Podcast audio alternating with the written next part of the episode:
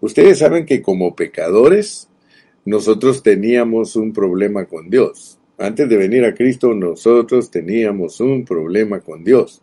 No obstante, con la propiciación que Cristo hizo por nosotros, ahora nosotros somos personas que no tenemos ningún problema con Dios.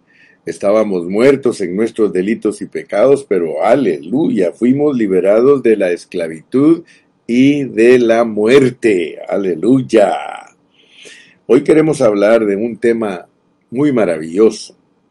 Es el tema de la santificación, el tema de la santidad.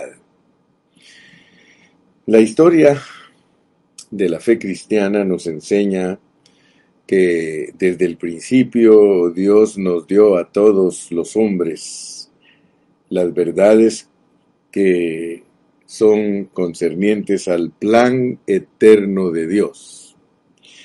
Sin embargo, muchas de esas verdades, con el correr de los siglos, se perdieron debido a la oscuridad, al oscurantismo, todos nosotros sabemos que una denominación se posesionó, se autonombró como la dueña y señora de la interpretación bíblica y mantuvo a los hombres en oscuridad para manipularlos.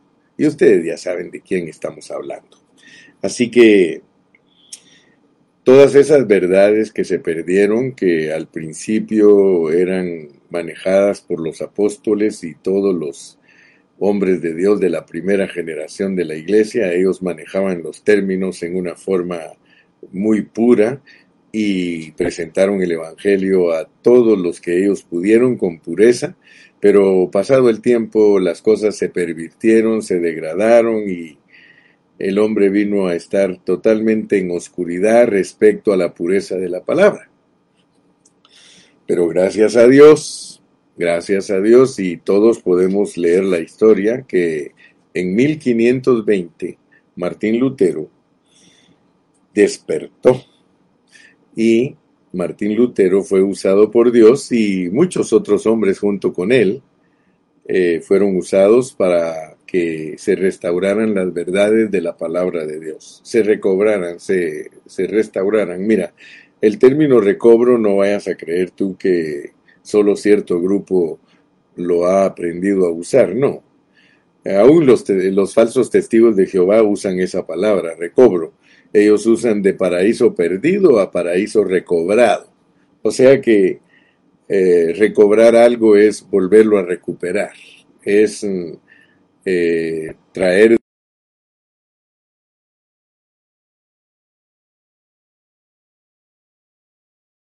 ningún grupo terrenal. Nosotros somos cristianos.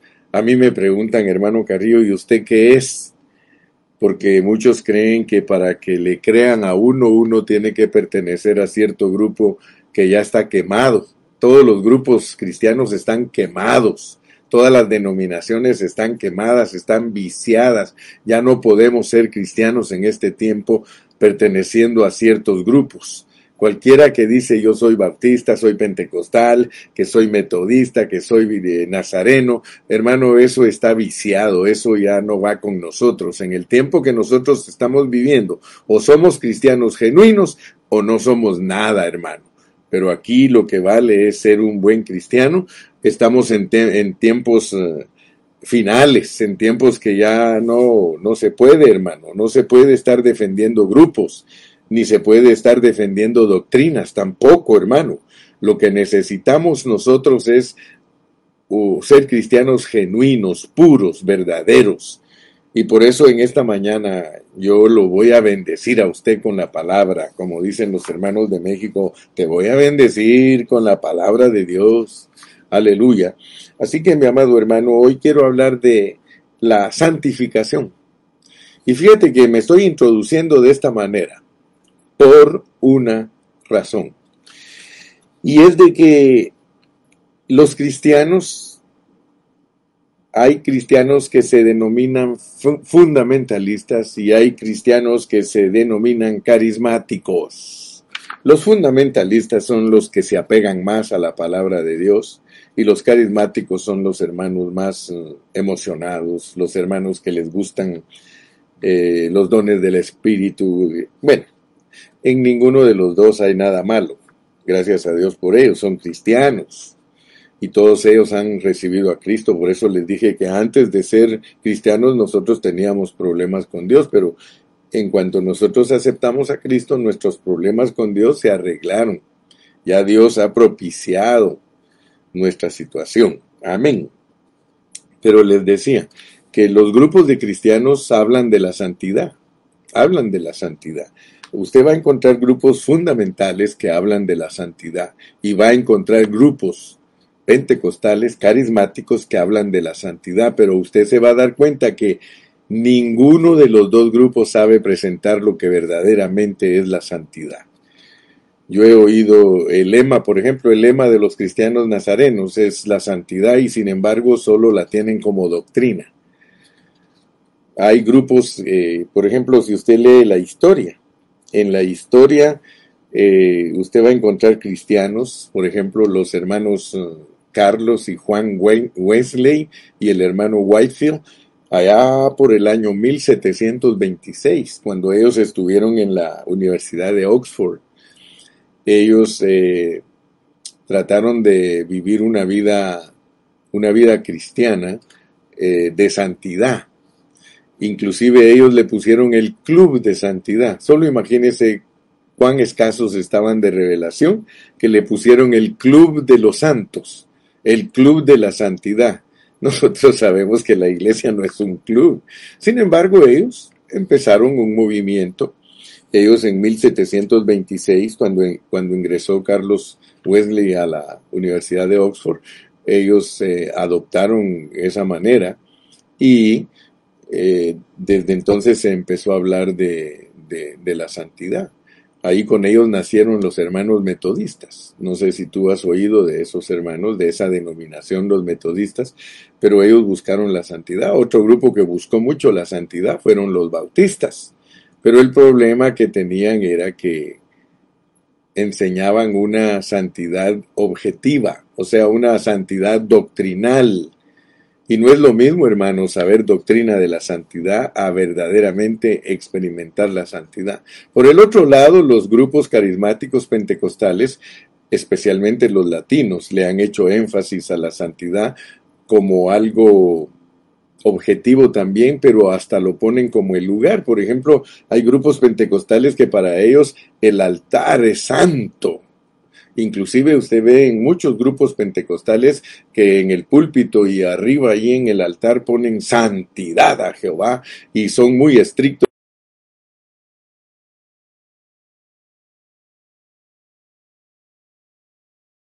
santidad. Mire, ni los grupos fundamentales, ni los grupos pentecostales carismáticos saben lo que realmente es la santidad.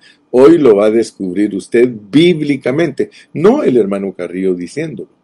Porque algunos hasta me acusan y dicen, ah, el hermano Carrillo cree que él lo sabe todo. Siempre les he dicho que no pongas palabras en mi boca. No digas que yo todo lo sé porque yo nunca lo he dicho. Al contrario, yo he dicho que necesito estudiar la palabra de Dios todos los días para descubrir la verdad. Aleluya. Entonces hoy yo quiero hablar de la santidad. Quiero hablar de la santidad. Mira, y voy a leer el versículo. Abre tu Biblia, por favor. Hebreos 2.11, porque ahí nos toca meditar hoy. Y por eso quiero centrarme en lo que vamos a hablar, porque puede ser que tú seas cristiano por muchos años y ni siquiera has entendido lo que es la santidad en la presencia de Dios, delante de Dios, lo que es la santidad tiene que ser basado totalmente en la escritura. Dice Hebreos 2.11. Dice, porque el que santifica, dilo conmigo, porque el que santifica y los que son santificados de uno son todos, por lo cual no se avergüenza de llamarlos hermanos. Fíjate pues, porque el que santifica y los que son santificados, de uno son todos, por lo cual no se avergüenza de llamarlos hermanos. Por favor, ponga atención. ¿Quieres aprender hoy lo que verdaderamente es la santidad?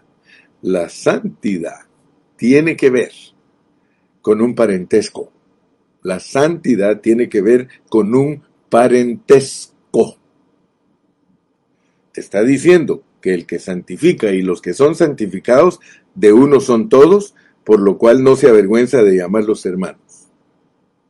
Fíjate que la santidad es un distintivo del cristiano para que no se avergüencen de él. Ahora, ¿quién se va a avergonzar de un cristiano que no es santo? ¿Que no está santificado? Un cristiano que no está santificado es vergüenza para Cristo. Dice, porque el que santifica y los que son santificados de uno son todos, por lo cual no se avergüenza de llamarlos hermanos. Hoy vamos a aprender, hermano. Queremos hablar de el santificador y los santificados. Ahora, quiero decirles que no es fácil para uno poder definir el significado de la santificación. No es fácil. Por eso es de que muchos hermanos en la historia nunca, nunca lo pudieron definir.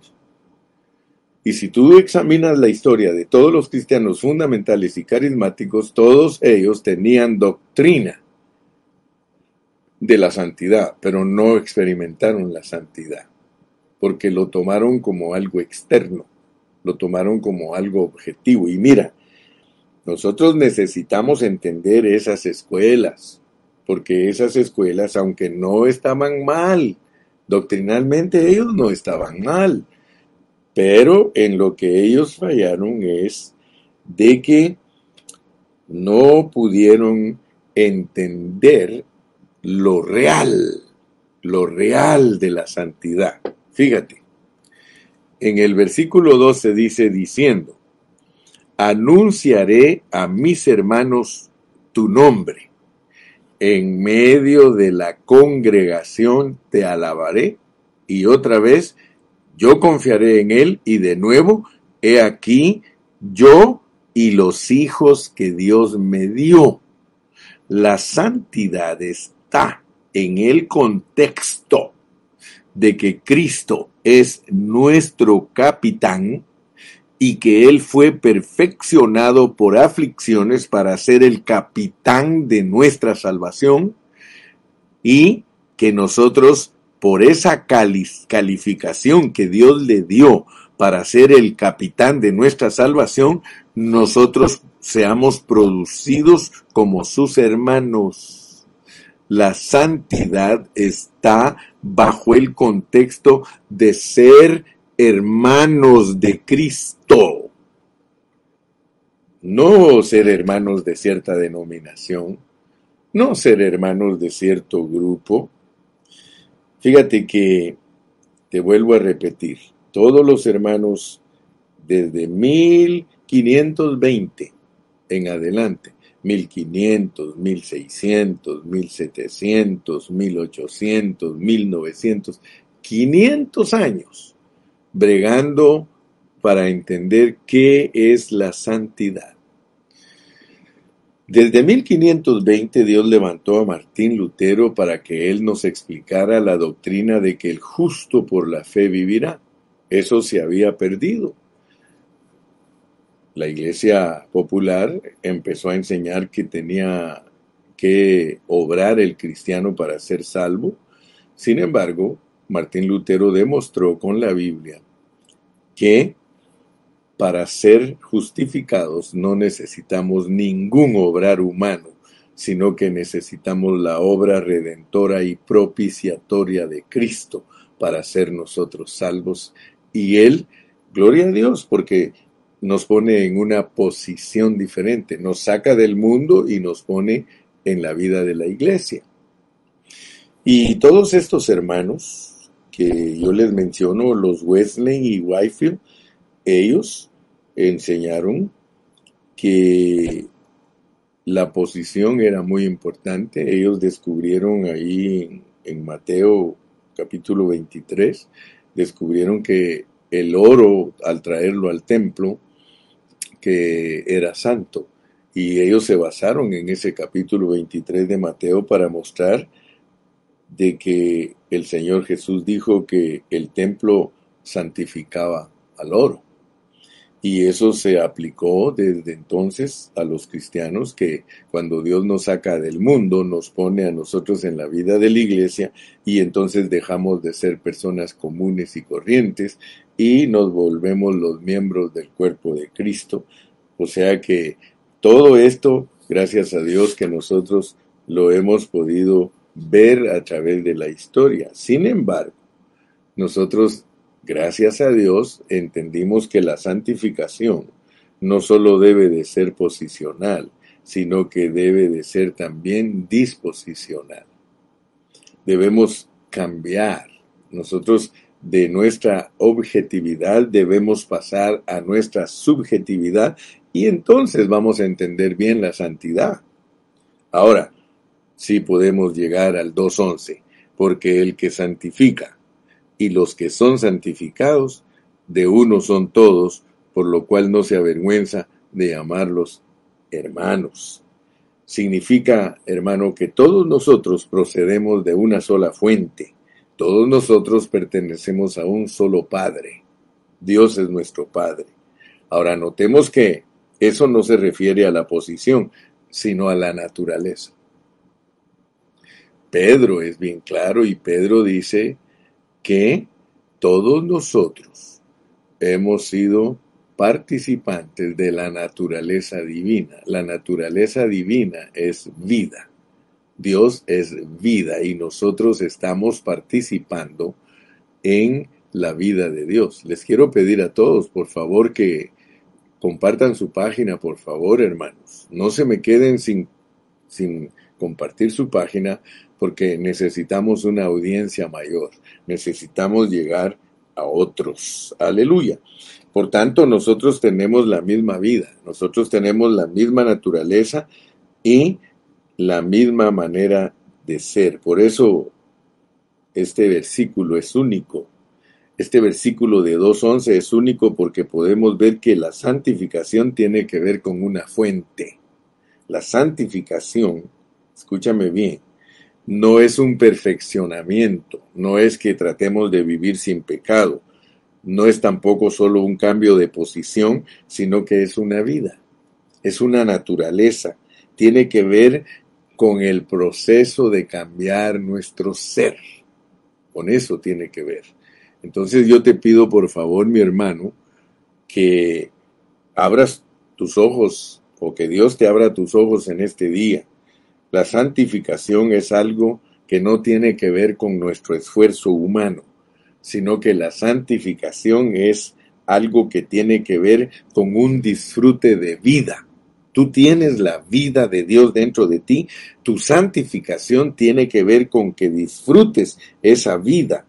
Sí, por eso Dios nos pone bajo el contexto de hermanos e hijos, hermanos e hijos. Mira, Dice, y otra vez yo confiaré en Él y de nuevo he aquí yo y los hijos que Dios me dio. Entonces la santidad tiene que ver con una fuente que es el Padre y unos hijos que somos los hermanos de Cristo. Entonces yo quiero que por favor en esta mañana abras tu entendimiento y que entiendas lo que es la santidad, porque muchos hermanos no tienen un concepto real de lo que es la santidad. La santidad es algo preciosísimo y, tenemos que saber cómo es que nos llegó. ¿Cómo nos llegó a nosotros la santidad por medio de un capitán? Te lo voy a volver a, leer, Hebreos 2.10, porque convenía a aquel por cuya causa son todas las cosas, y por quien todas las cosas subsisten, que, habiendo de llevar muchos hijos a la gloria, perfeccionase por aflicciones al autor de la salvación de ellos. Primero que todo, tú tienes que saber que el santificador tuvo que ser preparado primero. O sea que Cristo no puede ser nuestro santificador si Él no pasa por un proceso primero. Quiero decirte que, ¿quién es el santificador? Y tienes que entender bien, porque el santificador no es el Hijo de Dios. El santificador no es el Hijo de Dios. Para que Dios, para que Cristo te pueda santificar, escúchame bien, para que Cristo te pueda santificar a ti, Él no es el unigénito Hijo de Dios. El unigénito Hijo de Dios no puede santificar a nadie. Entonces, ¿cómo funciona esto? Para que Cristo te pueda santificar a ti, Él tiene que encarnarse, Él tiene que ser crucificado, Él tiene que resucitar, Él tiene que ser glorificado y Él tiene que ser exaltado. Fíjate pues, te estoy explicando la palabra de Dios en su pureza. Solo Jesús como el Hijo del Hombre te puede santificar. Dios no te pone aquí estos asuntos en el capítulo 1. En el capítulo 1 se nos presenta a Jesucristo como Dios, pero no se habla de santificar, sino que solo se habla de la superioridad de Él sobre los ángeles. Pero ahora que nos están trayendo a nosotros a esa gloria, llevando a nosotros a esa gloria, encaminándonos a nosotros a la gloria, tienes que entender, hermano, Mira, yo anoche no me podía dormir. Y Dios me dio una, una palabra, pero bien tremenda, hermano. Mira, en eso de que estaba ahí dándome vueltas en la cama, que me dormía, que no me dormía, que no me dormía, que me dormía, Dios me hablaba y me decía que Él nos puede santificar, el Señor, solo como primogénito, no como unigénito. Dios no está interesado en santificarte a ti como unigénito. Él está interesado en santificarte a ti como primogénito. Porque el primogénito es Jesús en resurrección, es el Hijo del Hombre, es el Cordero. Entonces, Dios te quiere santificar a ti por medio de ese primogénito. Fíjate que como primogénito, Él te, te regenera, él te, te santifica, te transforma, te conforma y eventualmente te va a resucitar como primogénito. Tienes que entender bien claro el mensaje, porque mira, esa es otra verdad que tiene que restaurarse, porque hay mucha confusión para enseñar a, a Jesucristo. Tienes que saber que Cristo Jesús, Cristo es Dios, Jesús es el hombre. ¿Ok? Muchos no saben esa diferencia. Y al no saber esa diferencia, pues hace gran diferencia. Pero si tú entiendes que Jesús como el unigénito Hijo de Dios, fíjate, como el unigénito Hijo de Dios, no te santifica. Él para santificarte a ti tuvo que haber pasado por la encarnación, por la crucifixión, por la resurrección, por eh, la eh, ascensión y el exaltar divino. Por eso dice que le dio un nombre que es sobre todo nombre, para que en el nombre de Jesús se doble toda rodilla. Ahora, el problema es de que los hombres han estado peleando por años, por siglos, han peleado que sí, que Jesús no es Dios, no, que es solo hombre, no, que Él es Dios completo. Mira, tienes que pedirle a Dios que te abra el entendimiento porque Dios no podía santificarnos como hijo de Dios, pero como hijo del hombre, como primogénito. Fíjate que esto te ayuda a corregir todas tus falsas doctrinas, porque es falsa doctrina enseñar solo Jesús, hermano, como los hermanos apostólicos, ellos inconscientemente o no sé si conscientemente, ellos enseñan falsa doctrina porque ellos te enseñan que Jesús es Dios absoluto y eso no es así. Jesucristo como unigénito, Hijo de Dios, es Dios como unigénito, pero Él necesitaba adquirir una humanidad para poder trabajar en nosotros. Él no entró como Hijo de Dios en nosotros.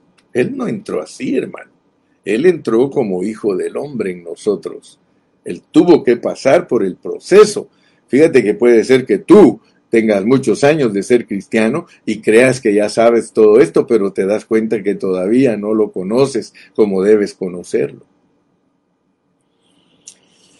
Solo, solo eh, como hijo del hombre, como primogénito, Él puede santificarnos.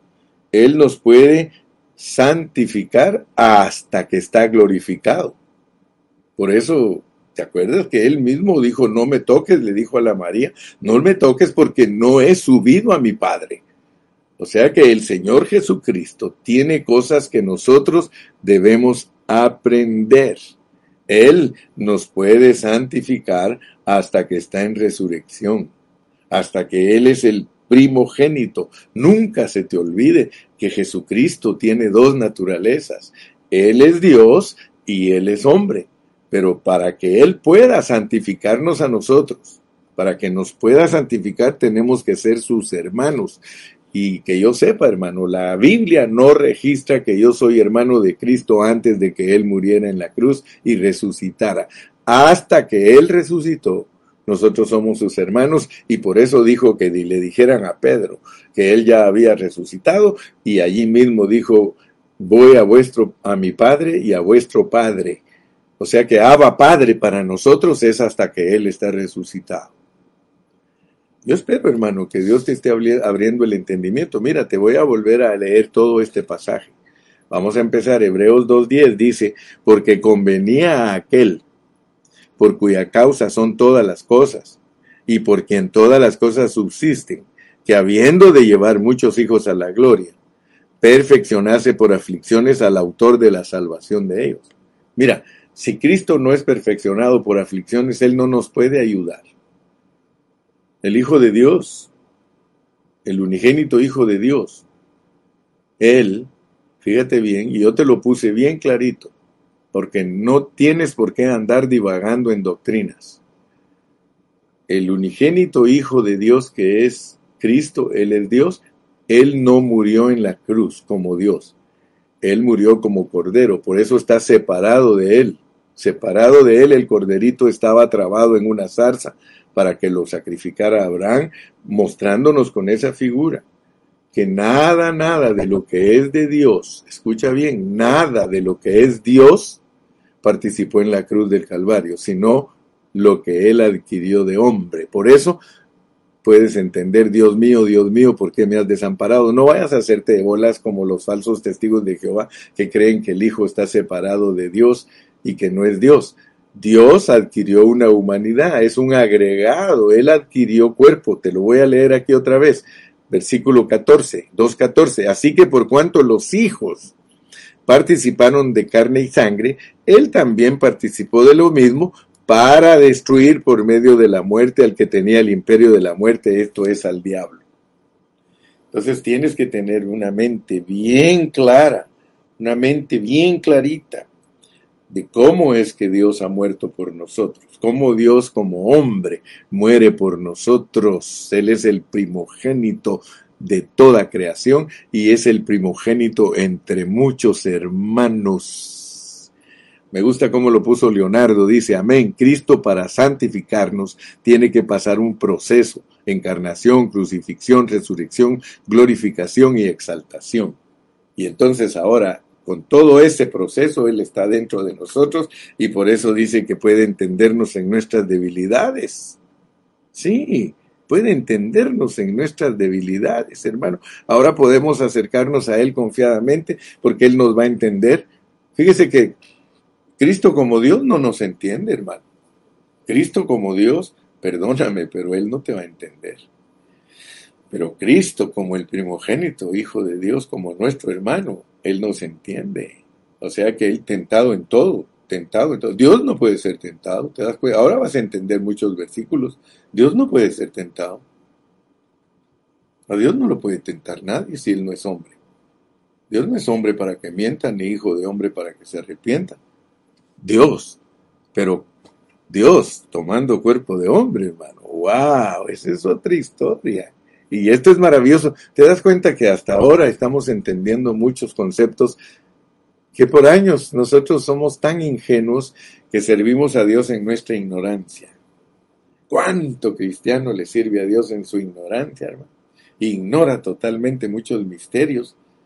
Pero hoy, gracias a Dios, dice, hoy día, hermano, la verdad está restaurada. Esta verdad está restaurada. De que Dios es triuno, que Él es el Padre y el Hijo, y que Él es el Hijo del Hombre. Esta palabra es maravillosa. Dios es el Padre, Dios es el Hijo y Dios es el Espíritu. Pero esa es la parte de Dios. A ello le agregaron una humanidad. Y es por esa humanidad, hermano, que nosotros somos tolerables delante de Dios. Si Dios nunca hubiera tomado cuerpo de hombre, Dios no nos entendería, hermano. Tentado en todo, tentado en todo. Él experimentó la tentación de todo, hermano, pero él no pecó. ¿Por qué no pecó? Porque él era Dios adquiriendo una humanidad. Él tenía la capacidad de poder vivir esa vida humana en un alto, en un alto estándar. ¿Y por qué lo hizo de esa manera? Porque de otra manera no fuera nuestro capitán, no fuera nuestro Salvador. Aleluya. Entonces, eh, en esta mañana, los últimos minutos que me quedan, yo quiero decirte. Ahora, ¿quiénes son los santificados? ¿Quiénes son los santificados? Sin duda, somos nosotros. Nosotros éramos pecadores a quienes Cristo propició un perdón. Como pecadores nosotros teníamos problemas con Dios, hermano. No obstante, mediante la propiciación que hizo el Señor Jesús, ahora somos personas que no tenemos ningún problema con Dios, ninguna condenación hay para los que están en Cristo Jesús. Tienes que entender eso. Estábamos muertos en nuestros delitos y pecados, pero gloria a Dios, fuimos liberados de la esclavitud de la muerte, pero todavía nos falta algo más. Todavía nos falta algo más. Necesitamos ser producidos como hijos de Dios. Fíjate, pues, estamos estamos en ese en ese en esa tarea, estamos en ese camino, estamos en esa participación Fíjate que no solo por el lado negativo, sino que también por el lado positivo. Nosotros necesitamos ser regenerados, nosotros necesitamos ser producidos como los muchos hijos de Dios. Y por eso el mensaje anterior, el mensaje de ayer y el de antier, se trataban de ser llevados a la gloria. O sea que Dios nos quiere llevar a la gloria. Pero ¿cómo nos va a llevar a la gloria? Por medio de la santificación. Sin santidad nadie verá al Señor. O sea que la santidad nos va a llevar a la glorificación. Pero tenemos que tener mucho cuidado porque la obra santificadora de Dios es que el Hijo primogénito de Dios está trabajando en nosotros para ser, para producir los muchos hijos de Dios. ¿Te das cuenta? Jesucristo, hombre, está trabajando dentro de ti, su humanidad está trabajando.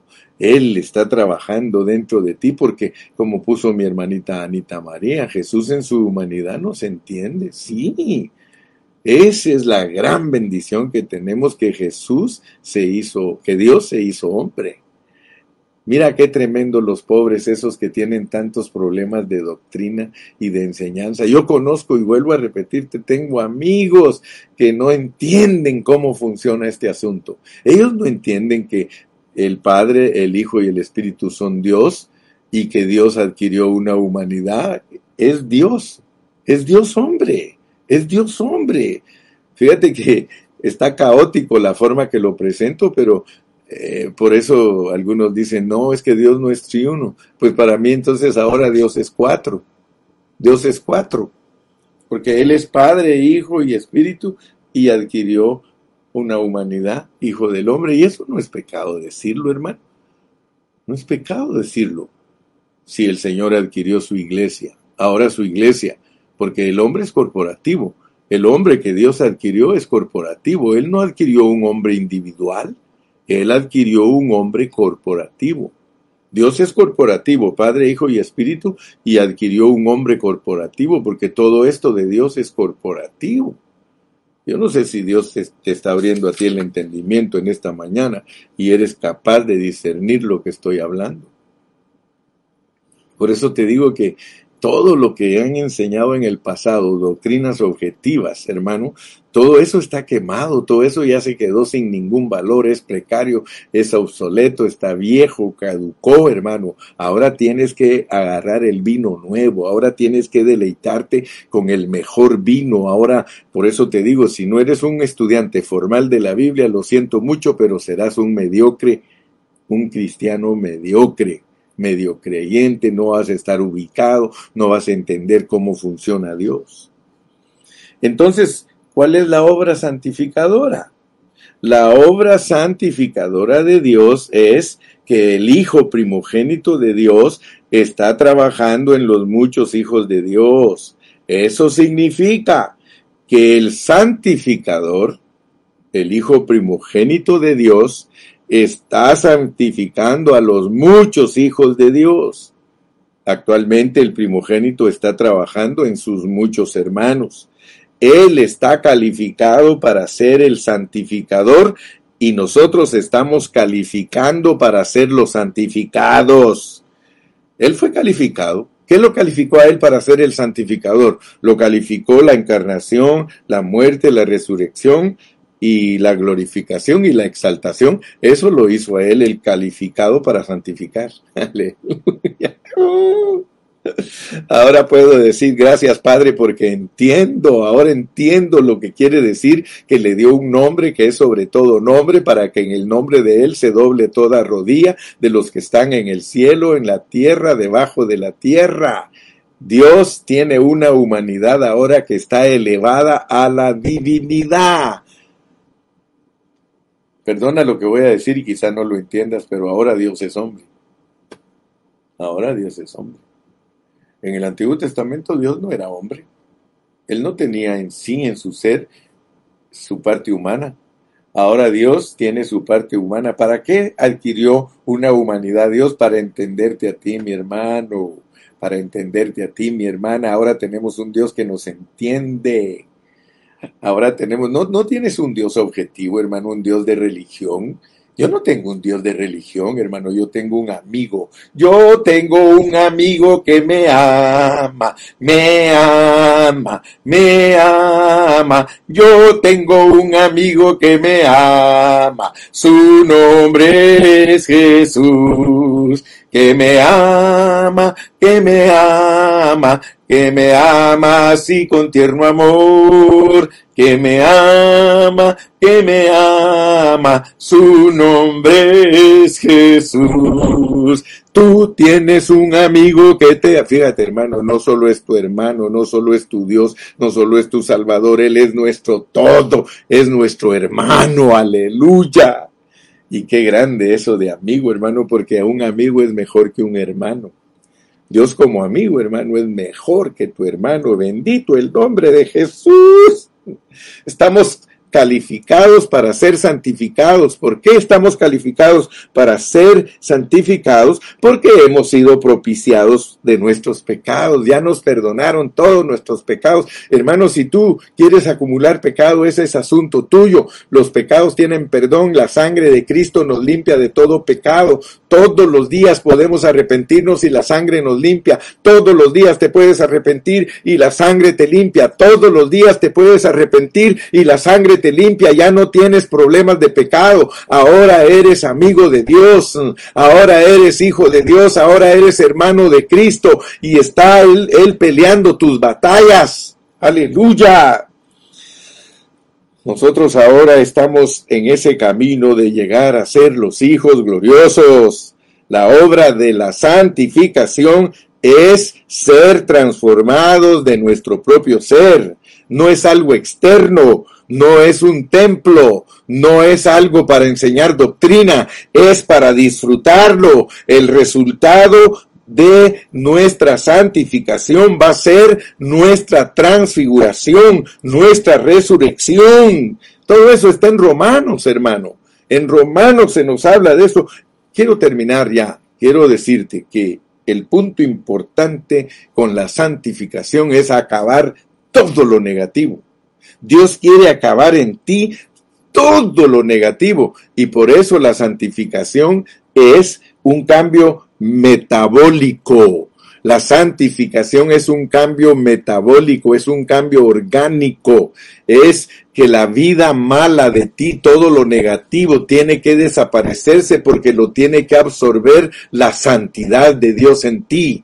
Ya viste cómo es la santidad. La santidad es algo disposicional, es algo subjetivo, está dentro de ti. La santidad es una persona, es el Hijo del Hombre con todas las cualidades y todas las calificaciones para que tú seas un vencedor. Para eso es el Hijo del Hombre.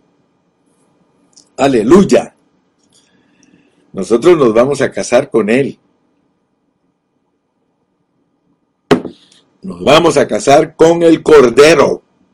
La Nueva Jerusalén es una ciudad que representa a todos los hijos gloriosos de Dios que alcanzaron la perfección y es la esposa del Cordero. Hombres, hermanos de Cristo. O sea que Cristo se va a casar con su hermana. sí, algunos dicen, no, eso no puede ser. Sí, el Señor se va a casar con su hermana.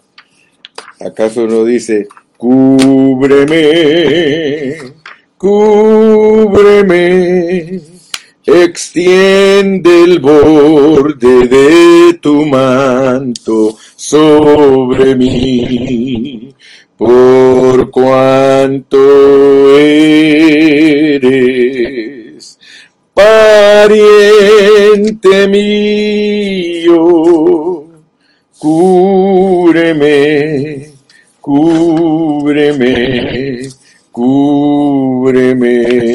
Hermano, nos vamos a casar con nuestro pariente. Ruth se casó con vos.